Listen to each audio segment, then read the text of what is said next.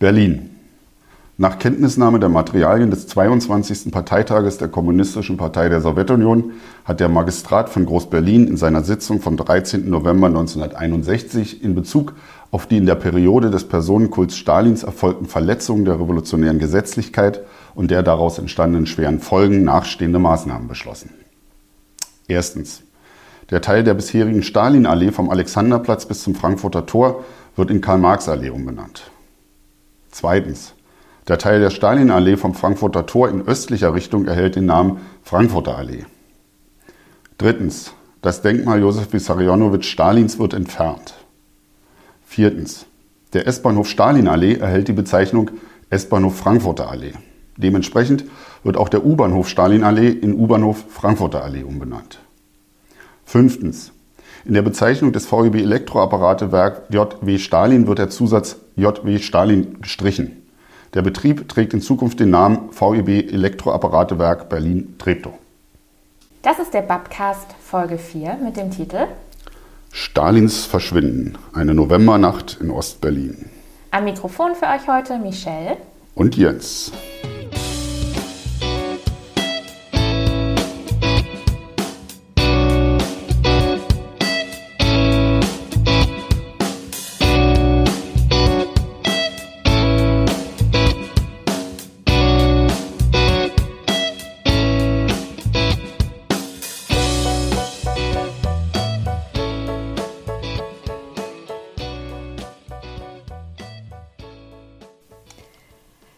Hallo und herzlich willkommen zur vierten Folge des Babcasts. Heute beschäftigen wir uns ja mit der Stalinallee und dem Stalin-Denkmal. Wir haben eben schon gehört, in der Nacht vom 13. auf den 14. November 1961 verschwand das Stalin-Denkmal und auch die Stalin-Allee, wenn man so will. Aber wenn wir von Stalin-Allee sprechen, Jens, worüber reden wir denn eigentlich? Na, zunächst einmal äh, reden wir über Berlin. Wir reden über eine der größten Straßen Berlins. Berlin hat acht Ausfallstraßen. Das ist die, die in Richtung Osten geht. Ähm, heute äh, heißt sie in Teilen Karl-Marx-Allee und im anderen Teil Frankfurter Allee, aber eben in den Jahren 1949 bis 1961 die Stalinallee. Wenn wir von dem Stalin-Denkmal sprechen, Jens, von welchem reden wir heute eigentlich? Naja, wir sind immer noch in Berlin. Wir sind an der Stalinallee. Dort steht äh, zwischen 1951 und 1961 das Denkmal äh, von Stalin fast fünf Meter hoch. Also wir reden hier über richtig äh, große Dinge sozusagen. Ähm, und dessen Geschichte erzählt viel über das Entstehen, über das Werden, über das Vergehen äh, des Stalin-Kultes äh, in der DDR, das sich eben in Ostberlin berlin an der äh, Stalinallee und dem Stalin-Denkmal manifestiert. Über das Werden und Vergehen nicht nur dieses Denkmals sprechen wir heute in diesem Podcast, sondern wir schauen auch ganz allgemein auf Denkmäler und ja, fragen uns, warum stellt man die eigentlich in unsere Städte und was bedeutet das, wenn sie irgendwann einfach verschwinden? Und warum verschwinden sie? Und warum verschwinden sie?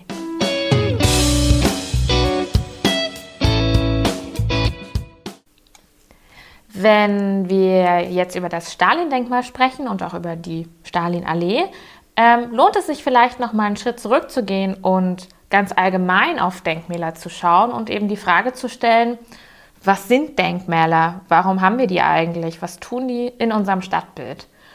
Denkmäler sind sozusagen in sozialen Gruppen geteilte gemeinsame Erinnerungen. Das ist quasi eine kollektive Erinnerung und das Kollektiv, das kann eigentlich alles sein. Das kann die Bevölkerung eines Landes sein oder nur die Bevölkerung einer Straße oder ja, ganz andere soziale Gruppen. Und diese Denkmäler in ihrem gemeinsamen Gedächtnis, die ja weisen auf eine gemeinsame Herkunft hin, auf etwas, woran man sich eben erinnern möchte. Und äh, diese Erinnerung ist die für die Gegenwart gedacht oder äh, die, denkt die in die Zukunft? Greift die die Vergangenheit auf? Wie hängt das zusammen? Äh, Denkmäler entstehen immer in ihrer jeweiligen Gegenwart. Ähm, und das ist ganz, ganz wichtig zu betrachten, denn natürlich haben Denkmäler eine sogenannte Sendungsabsicht in die Zukunft. Also man baut ein Denkmal, weil man davon ausgeht, dass die Menschen in 10, 20, 100 Jahren da immer noch gerne dran denken wollen oder sich an etwas erinnern wollen. Aber grundsätzlich sind Denkmäler in einer Gegenwart gebaut und sind auch genau in dieser Gegenwart zu verorten. Sie gehören untrennbar in die Zeit, in die sie gebaut wurden. Also sie spiegeln äh, vor allem mit ihrem Daherkommen, mit ihren Aussagen, mit ihrem Aufbau, vor allem spiegeln die erstmal das Denken der Gegenwart wieder. Genau, genau. Sie spiegeln das Denken der Gegenwart wieder. Und in diesem Kontext muss man Denkmäler auch immer betrachten. Und das wird für unser ganz konkretes Beispiel heute auch eine ganz wichtige Sache einfach. Da werden wir ja gleich noch genauer drüber sprechen. Das heißt also, wenn sich die Gegenwart ändert, besteht zumindest potenziell die Möglichkeit, die Gefahr, die Chance, wie auch immer man das nennen möchte, ähm, dass sich auch das Denkmal ändert bis hin zum Verschwinden. Richtig. Das wäre der Grund, warum Denkmäler verschwinden. Sie haben eigentlich ganz unterschiedliche Funktionen. Sie können etwas verherrlichen, sie können zur Heroisierung beitragen, also sie schaffen Helden. Und sie können aber auch so ein bisschen, ja, an etwas natürlich erinnern, mahnen. Das kennen wir hier in Deutschland in ganz vielen Ecken und Enden. Und sie sollen auch oft ein bisschen erziehen, weil sie eben etwas in den Mittelpunkt stellen, woran man sich erinnern soll. Eine der Funktionen von Denkmälern kann zum Beispiel auch politische Legitimation sein.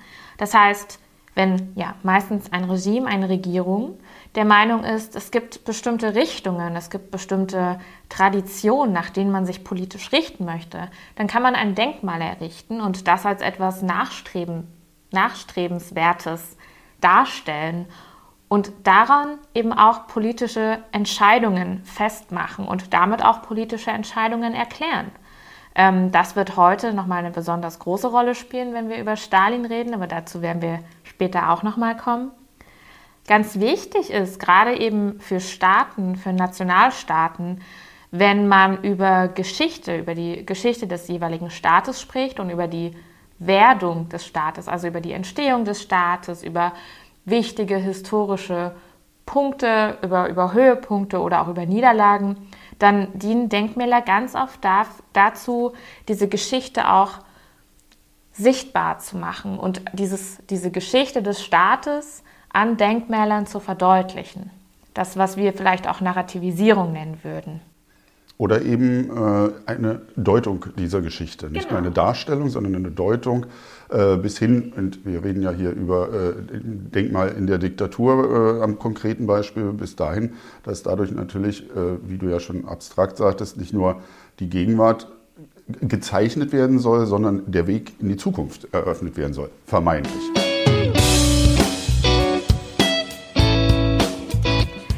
So, nachdem wir jetzt also relativ abstrakt über Denkmäler und Erinnerungskultur gesprochen haben, lasst uns doch mal ganz konkret über das Thema des Podcasts sprechen, nämlich das Stalin-Denkmal auf der Stalinallee. Jens, ich glaube, du hast da mal was vorbereitet. Wie immer gut informiert. Ja, vielleicht fangen wir mal mit der, mit der Stalinallee an, die äh, ja erst äh, 1949 so genannt wird. Vorher ist es die große äh, Frankfurter Straße. Äh, heute äh, hatten wir ja kurz erwähnt, Frankfurter Allee und Karl-Marx-Allee. Ähm, die ist mehrere Kilometer lang, zieht sich schnurgerade Richtung Osten, war daher im Übrigen 1945 auch das, sozusagen das Einfallstor für die sowjetischen Truppen, als die äh, die, die, die damalige Reichshauptstadt äh, eroberten. Ähm, hat, spielte immer eine große Rolle, spielt äh, bis heute eine große Rolle. Äh, deswegen für unser Thema interessant ist es, weil diese dann schon Stalinallee genannte äh, Straße ab, ab, dem Beginn der 50er Jahre zum nationalen Aufbauprogramm äh, erklärt wird. Ähm, dort soll im schönsten sozialistischen Zuckerbäcker-Stil eine Prachtstraße errichtet werden, wie sie im Übrigen in vielen damals sozialistischen Hauptstädten äh, errichtet wurden.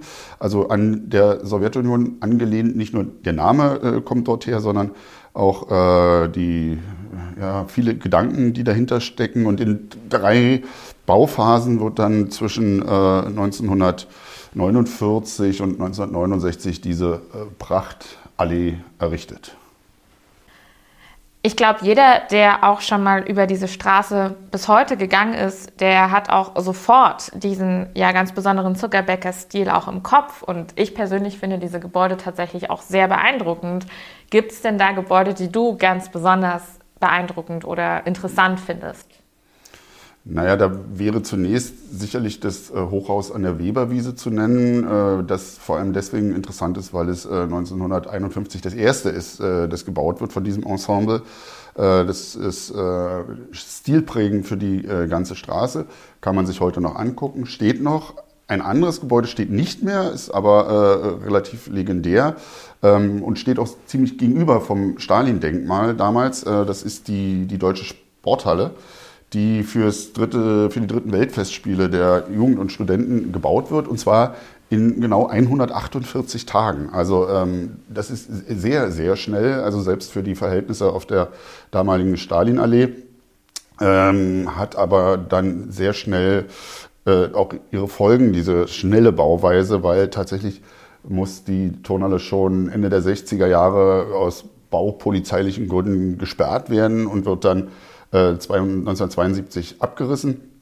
Bis dahin aber ein absolutes Prunkgebäude, in dem viele äh, Ereignisse äh, stattfinden, ähm, sowie die ganze Straße während ihrer Bauphase auch äh, eng propagandistisch begleitet wird. Also äh, Filmteams springen dort rum, ähm, Promis zeigen sich, flanieren dort lang. Ähm, Richard Nixon ist jemand zum Beispiel, als er in Berlin ist, äh, er, er schaut genau dort vorbei. Viele andere auch.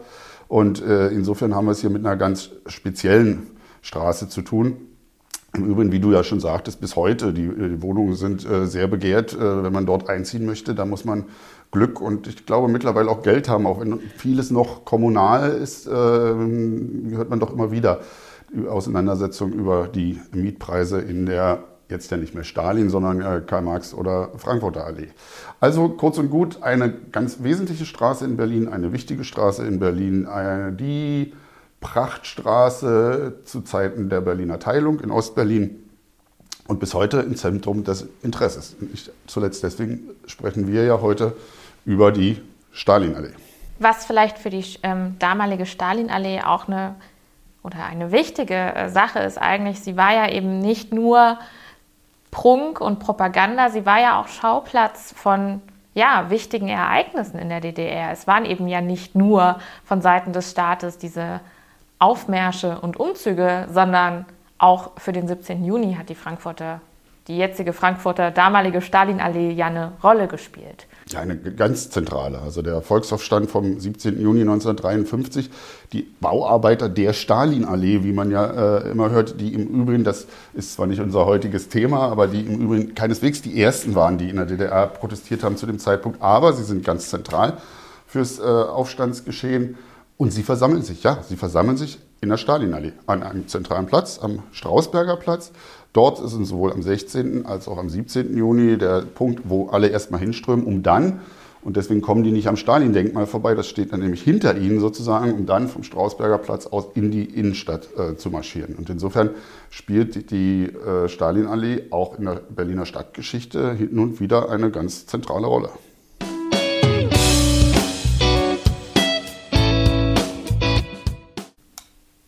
Wir haben vorhin schon darüber gesprochen, warum Denkmäler errichtet werden. Jetzt haben wir gerade schon ganz viel über die Allee, auf der das Denkmal stand, gehört. Jens, wann, warum und was wurde da eigentlich genau errichtet auf dieser Stalinallee?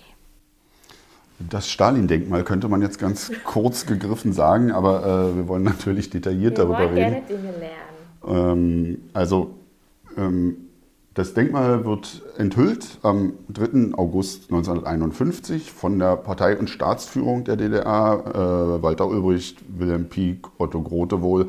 Und natürlich ist es kein Zufall, dass es der 3. August äh, ist, denn der 3. August ist der Geburtstag von Stalin. Und am 1951 wird der Mann 70 Jahre alt. Also kurz und gut, aus Ehren seines 70. Geburtstages, äh, das sagt ja auch schon ein bisschen was über die Intentionen des Denkmals aus, äh, worüber du ja vorhin schon sprachst, wird dieses äh, Denkmal eröffnet.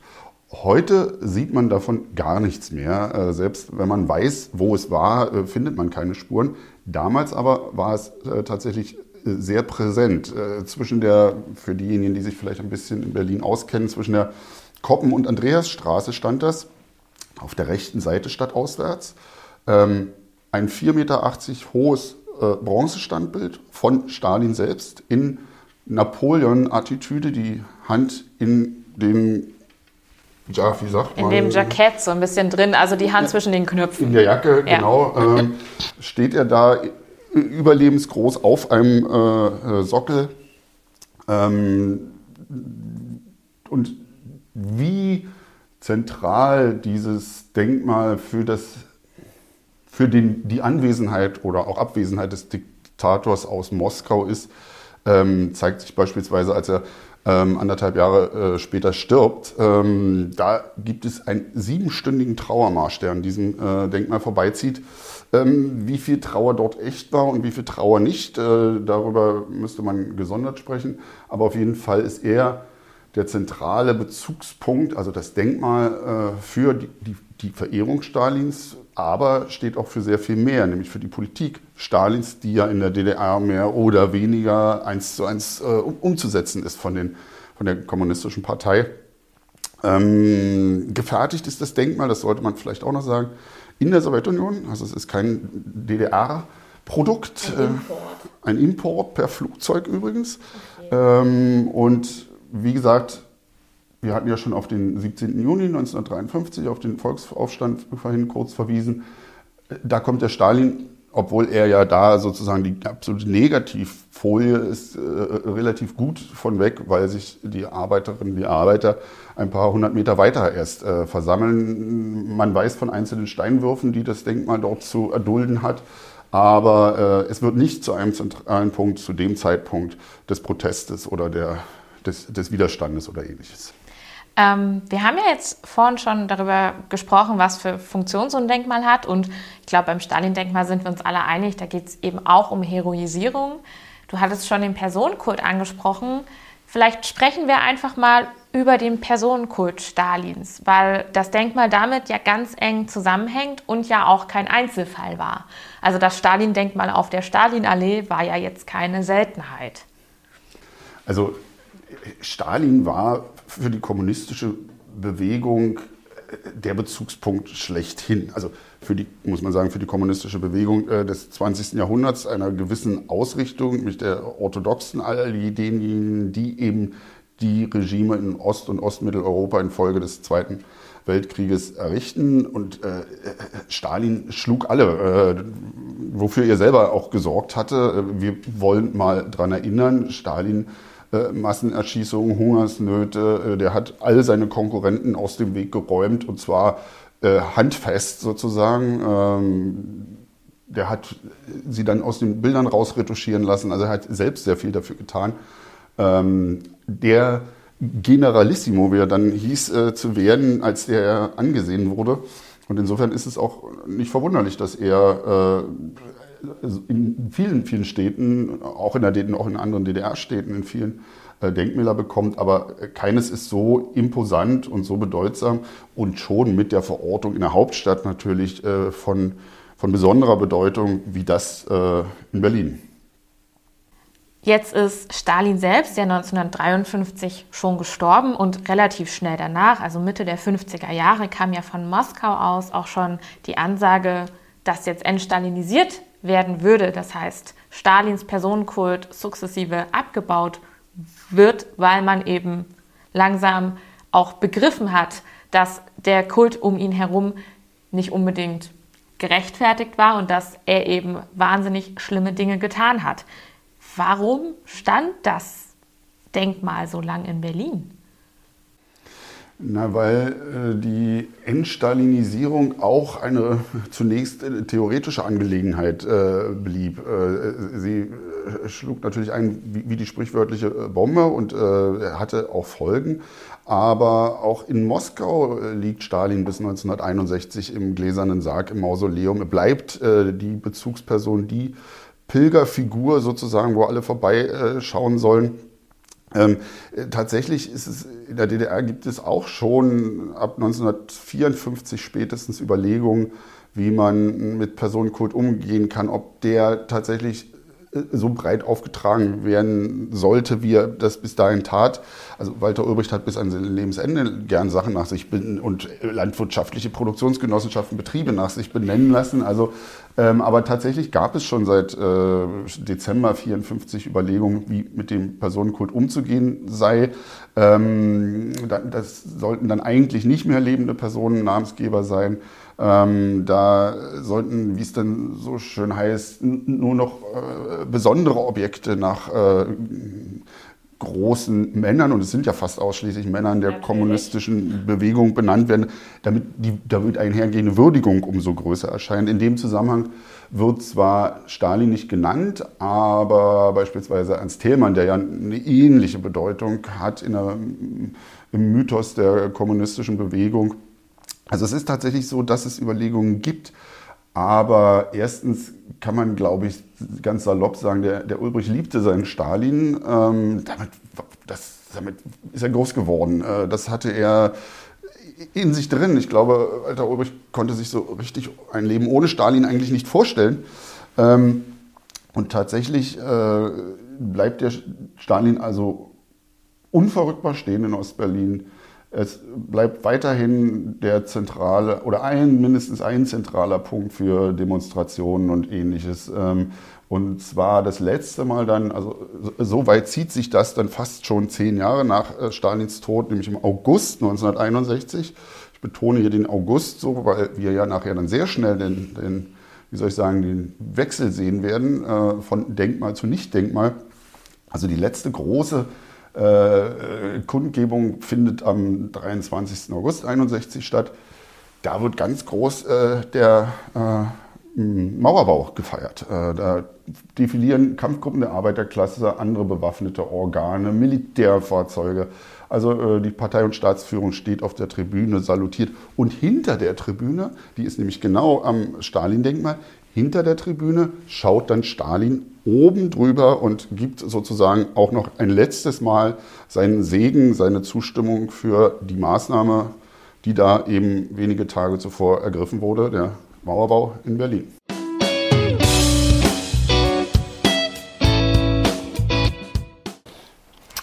Also wir haben eben schon gehört, am 23. August 1961 steht Stalin noch. Ende November 1961 steht er nicht mehr. Lasst uns also mal darüber sprechen, warum Denkmäler an einem Tag stehen und plötzlich nicht mehr stehen. Das ähm, habe ich vorhin auch schon ein bisschen angedeutet. Denkmäler werden zuerst für die Gegenwart geschaffen, in der sie errichtet wurden, weil diese Person in unserem Fall dort eben als besonders erinnerungswürdig angesehen wurde oder weil es in die Art und Weise passte, wie einer Sache gedacht wurde ähm, weil man auch das Gefühl hat, dass es zukünftigen Generationen genauso wichtig sein sollte wie der gegenwärtigen Generation. Das ist das, was ich vorhin mit Sendungsbewusstsein nannte. Man wollte eine Nachricht in die Zukunft senden. Ähm, Denkmäler werden also vielleicht auch immer für die Zukunft errichtet, aber vorrangig in der jeweiligen Gegenwart. Dass Denkmäler verschwinden, weil die Zukunft nicht so ist, wie man sie sich in der Gegenwart vorgestellt hat, ist also absolut nichts Neues. Und ähm, viele sagen auch, viele Menschen, die sich professionell damit beschäftigen, also HistorikerInnen, sagen auch, dass wir die meisten Denkmäler, die erschaffen wurden, gar nicht mehr kennen, weil sie alle weg sind, weil es ganz normal ist, dass der Großteil der geschaffenen Denkmäler verschwinden. Also Denkmäler äh, mögen eine gewisse Zeit überdauern, aber eigentlich ist ihre Daseinsform endlich. Genau. In dem Moment, in dem sie gebaut werden, werden sie grundsätzlich natürlich immer für immer gebaut. Das ist normal und Sinn der Sache. Aber wenn man sich die Gesamtheit anschaut, dann sind sie endlich und es gibt einen Punkt, in dem sie nicht mehr relevant sind oder keine ja, Bedeutung mehr haben dürfen oder sollen oder auch ja, müssen. Also Denkmäler äh, sind sozusagen Kinder ihrer jeweiligen Zeit und äh, es ist durchaus normal, ähm, dass sie verschwinden. Aber wir haben ja auch heute äh, solche Debatten der Normalfall ist es ja eher nicht, dass die ohne jegliche Debatte über Nacht plötzlich verschwinden. Wie, wie, wie ist denn der Umgang äh, normalerweise damit? Ich denke, man kann hier sehr gut zwischen Diktaturen und Demokratien unterscheiden. Denn ich habe ja schon gesagt, Denkmäler sind Teil einer Erinnerungskultur Und eine Erinnerungskultur ist auch immer etwas, was ein Staat aushandelt. Und wenn wir jetzt beim Beispiel DDR bleiben, handelt das SED-Regime die Erinnerungskultur unter sich aus. Das heißt, im ZK, also im Zentralkomitee, wird entschieden, welchen Sachen, welche Sachen erinnern wir, woran wollen wir denken, woran wollen wir wie erinnern und mit welchen Mitteln tun wir das. Also ohne öffentliche Debatten. Genau, im Zweifelsfall. ganz ohne öffentliche Debatten. Da entsteht einfach, irgendwann steht da der Stalin rum und irgendwann ist er einfach weg. Und so werden diese Sachen in Diktaturen ja ganz normal gehandhabt, weil man möchte ja auch gerne Sachen verschwinden lassen, an die man eben nicht mehr erinnern möchte. Und die Erinnerungskultur, über die wir sprechen, also die Ereignisse, an die erinnert wird und äh, wie man daran erinnert, das ist etwas für den jeweiligen Staat ganz Individuelles. Also es ist eigentlich genauso individuell wie all die Menschen, die in diesem Staat leben und die Teil dieser Erinnerungskultur sind und die mit ja, der Last der Erinnerung und der Last der Geschichte, wie sie manchmal genannt wird, ganz unterschiedlich umgehen. Ähm, und jetzt ist natürlich die Frage, warum genau verschwinden solche Denkmäler? Ähm, grundsätzlich verschwinden Denkmäler, wenn sie nicht mehr zeitgemäß als zeitgemäß empfunden werden.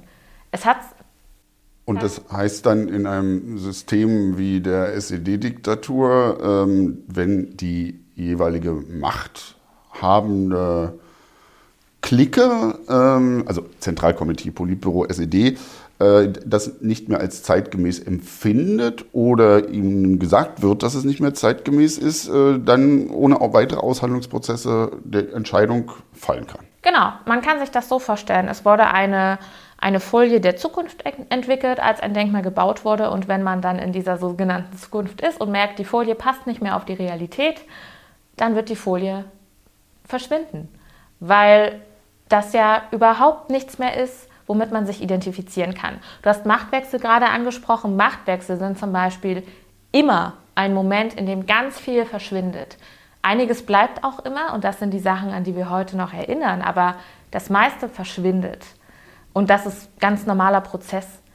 Ähm, wenn wir also davon ausgehen, dass Denkmäler Kinder ihrer Zeit sind, wie wir das ja schon gesagt haben, und im Rahmen der dort vorherrschenden Erinnerungskultur entstanden sind, ist es ganz normal, dass diese Erinnerungskultur und diese Denkmäler verschwinden und sich ändern, wenn sich die Gesellschaft dahinter ändert. Denn eine Erinnerungskultur ist ganz eng mit der Gesellschaft verknüpft. Egal, ob es eine Demokratie ist oder eine Diktatur ist mit einer aufgedrückten Erinnerungskultur, die dann eben nicht ausgehandelt wird. Ähm, in Diktaturen ist es eben eine staatlich gelenkte Erinnerungspolitik dessen, was und auf welche Art und Weise erinnert werden muss, damit es eben zu den Traditionen dieses Staates passt, damit es in, die, in das Geschichtsbewusstsein dieses Staates passt, damit es eben auch dazu passt, dass man sich selber hinstellen kann und sagen kann, wir sind der logische Schluss von allem, was bisher passiert ist. Das nennt man Sinnfindung und dafür sind solche Denkmäler unheimlich wichtig weil man damit seine eigene Geschichte immer wieder neu schreiben kann und die Menschen auf den Straßen immer wieder ja, darauf hinweisen kann. Aber schaut doch, wir sind hier und wir sind richtig, wie wir hier sind. Wir sollten sein. Das ist dieses leicht pathetische Sinnfindungsphänomen.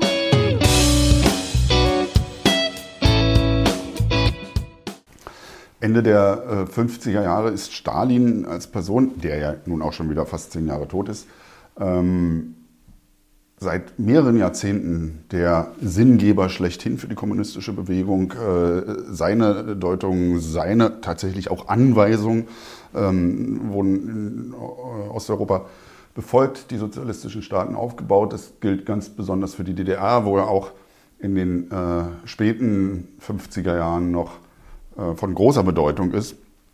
Längst hat in Moskau die Entstalinisierung begonnen. Das ist jener berühmte 20. Parteitag der Kommunistischen Partei der Sowjetunion, kurz KPDSU, auf dem Khrushchev, der ja selber nicht äh, ganz unschuldig an den Dingen ist, äh, mit seinem Vorgänger abrechnet und äh, zur Entstalinisierung aufruft.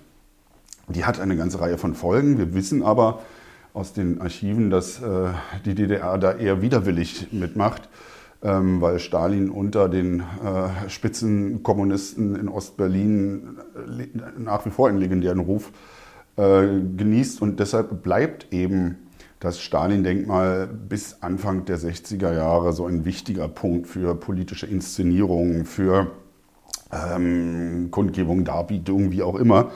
Ähm, aber natürlich kann sich die äh, SED in Ostberlin nicht ganz frei machen von den Vorgaben, die da aus Moskau kommen. Und äh, insofern ist es auch kein Wunder, wenn wir jetzt mal auf das Verschwinden des Denkmals gucken, dass die Ursache dafür gar nicht in Ostberlin liegt. Sie liegt nämlich in Moskau, weil äh, dort wird Ende Oktober 1961, also so zwei Wochen bevor das Denkmal verschwindet, äh, da findet abermals äh, ein Parteitag statt, der KPDSU, und dort äh, wird nicht nur theoretisch über die Entstalinisierung gesprochen, sondern jetzt kommen auch sehr, ja, wie soll ich sagen, drastische, lange unvorstellbare Schritte, die in Moskau vollzogen werden.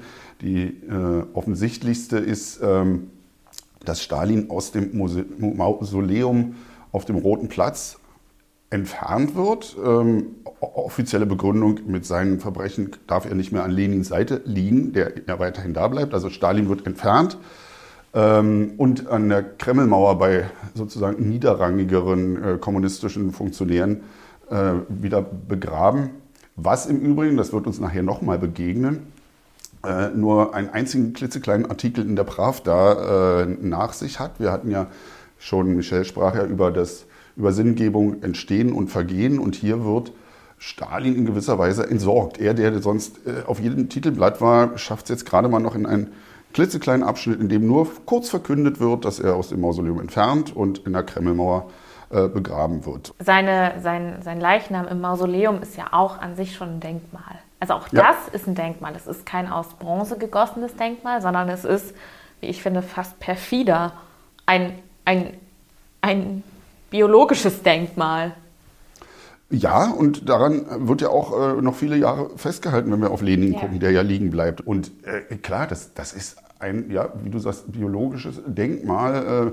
Äh, jeder, der sich damit beschäftigt, sieht die langen Schlangen auf dem Roten Platz vor dem Mausoleum. Äh, das geht über viele, viele Jahrzehnte so. Das ist äh, eine Pilgerstätte quasi äh, und insofern auch, auch ein Denkmal. Aber ähm, Im Oktober 61, wie gesagt, äh, mahnt Khrushchev dann abermal, abermals äh, die Entstalinisierung an. Und diese praktischen Schritte werden in Moskau vollzogen. Und nun kann sich die äh, SED in Ostberlin natürlich dann solchen Maßnahmen auch nicht mehr so ganz verschließen. In Moskau wird Stalin ja von, von der Bildfläche getragen, also muss selbiges auch in Ostberlin passieren.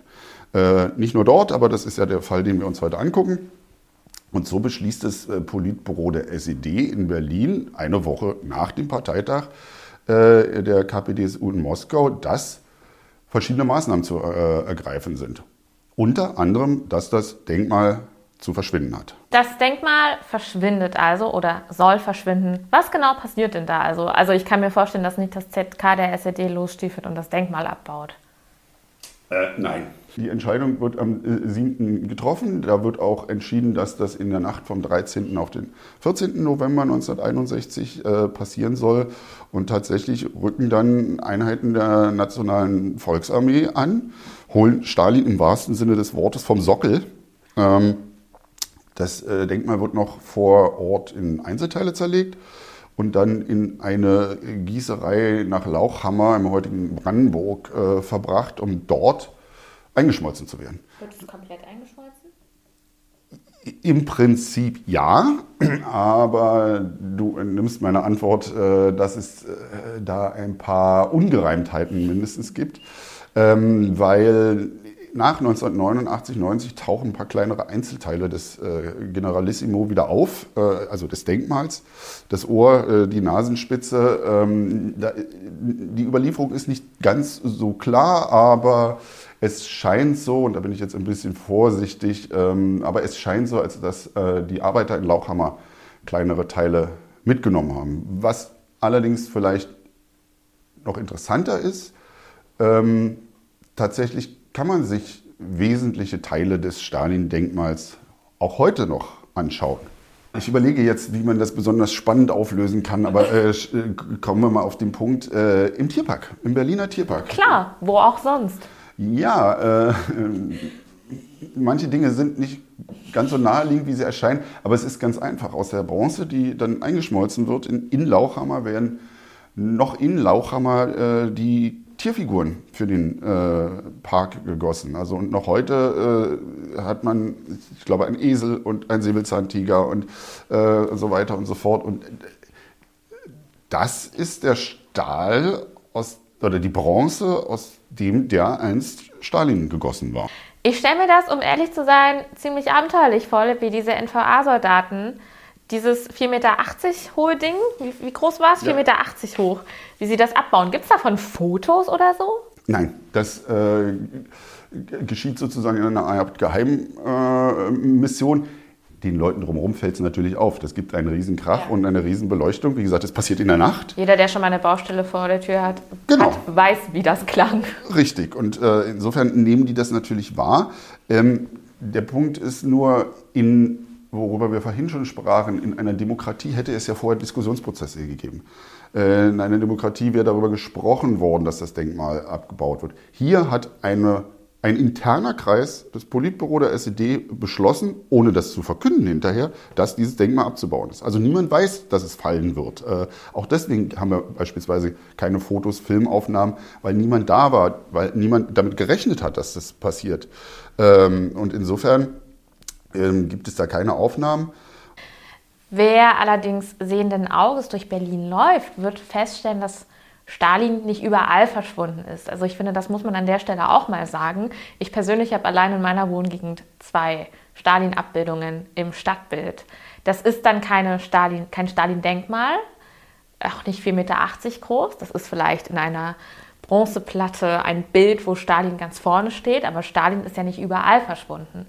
Aber natürlich, dass Stalin in Form dieses 4,80 Meter großen Bauwerkes verschwindet, ist ja auch ein Statement.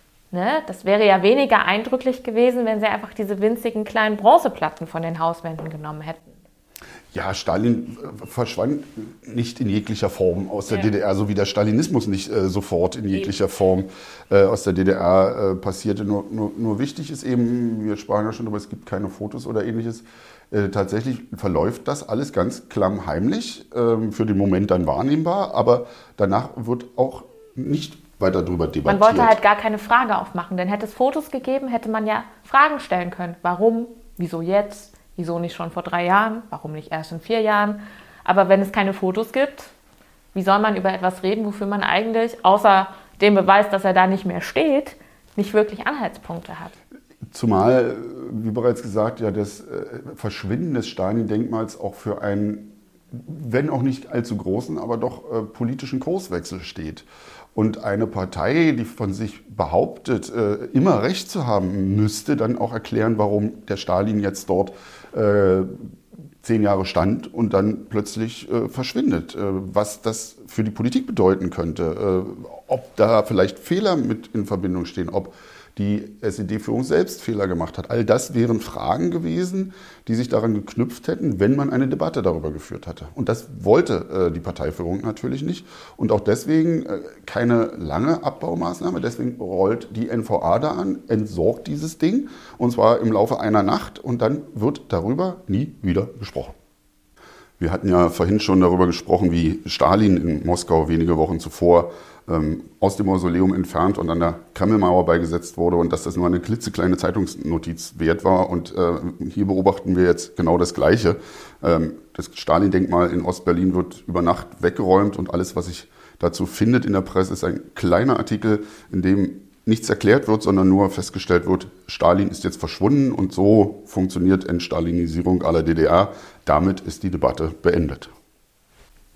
Und das ist ja tatsächlich der Artikel, den wir jetzt ganz am Anfang gehört haben. Und wie wir eben auch gehört haben, ist ja die einzige Begründung, die dort gegeben wird, die, und hier zitiere ich mal, erfolgten Verletzungen der revolutionären Gesetzlichkeit und der, der, der daraus entstandenen schweren Folgen. Das ist das Einzige, was in diesem sehr kleinen Artikel an Begründung geliefert wird. Und das ist ja auch das Einzige, was in der Begründung öffentlich bleiben wird, nicht wahr? Ja, es gibt keine weitere Debatte, äh, es ist auch gar keine weitere Debatte gewünscht. Äh, es werden Fakten geschaffen, darüber wird in keiner Weise mit der eigenen Bevölkerung diskutiert, sondern ähm, einen Tag ist Stalin da, nächsten Tag ist er weg, Fall geschlossen.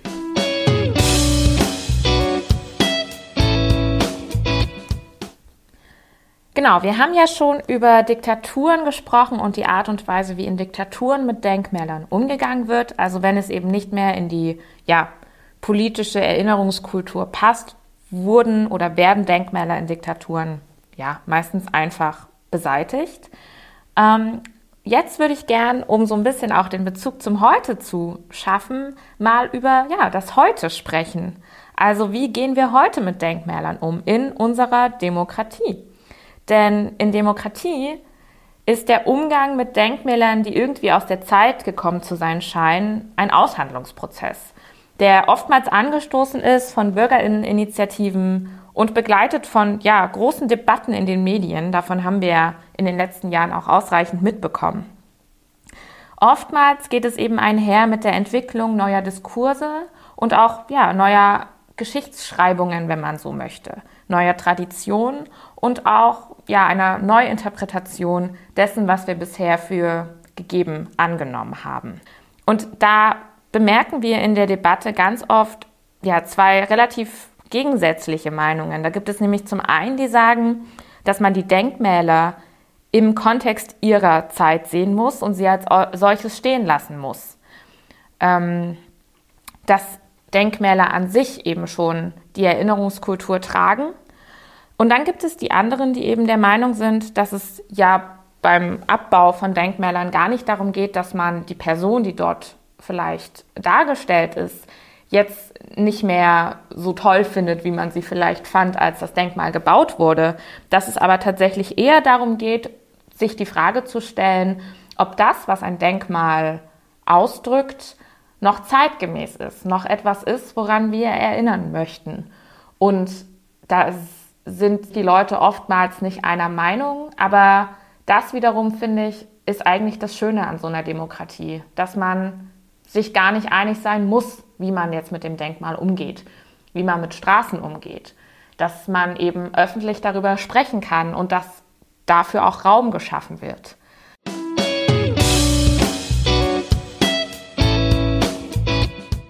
Und damit sind wir auch schon am Ende unseres Podcasts zum Stalin-Denkmal oder besser gesagt zum Verschwinden des Stalin-Denkmals und der Stalinallee. Ähm, und zum Abschluss habe ich noch eine Frage, lieber Jens. Was ist denn deine liebste Stalinallee-Geschichte? Ähm, das ist ganz klar und dafür gibt es nicht nur kein Denkmal. Ich glaube, diese Geschichte kennen auch nur drei äh, Leute auf dieser Welt. Tatsächlich, um es ganz kurz zu machen, äh, Juli 1963 kommt der spätere US-Präsident Richard Nixon nach Westberlin, nachdem er einen Tag über schon in Ostberlin war und sich dann wirklich aberwitziges äh, Katz-Maus-Spiel mit der Stasi spielt, äh, kommt er abends wieder zurück, nochmal nach Ostberlin, geht an der heutigen Ecke Stalinallee, die ja dann 63 nicht mehr so heißt, aber äh, noch zwei Jahre zuvor, Ecke heute äh, Straße der Pariser Kommune, damals äh, Fruchtstraße. Dort geht er mit seiner Frau tanzen, setzt sich ans Klavier, spielt den Missouri-Walzer und die Stasi bekommt alles erst hinterher mit. Und äh, das aber ist eine andere Geschichte, das erzählen wir vielleicht dann mal in einem anderen Podcast. Das war also die vierte Folge des Babcasts zum Thema Stalin-Denkmal, Stalin-Allee und vor allem das Verschwinden. Wir haben gesprochen über Denkmäler ganz allgemein, warum erschaffen wir sie, warum verschwinden sie irgendwann und ganz explizit über das Stalin-Denkmal und dessen Verschwinden in der Nacht vom 13. zum 14. November 1961, also genau vor 60 Jahren. Ähm, wir würden uns freuen, wenn ihr uns folgt, auf Twitter beispielsweise, wenn ihr unseren Podcast mögt und wenn ihr weitere Hintergründe wollt, euch informieren wollt, dann könnt ihr das zum Beispiel gerne auf unserer Website aufarbeitung-berlin.de tun.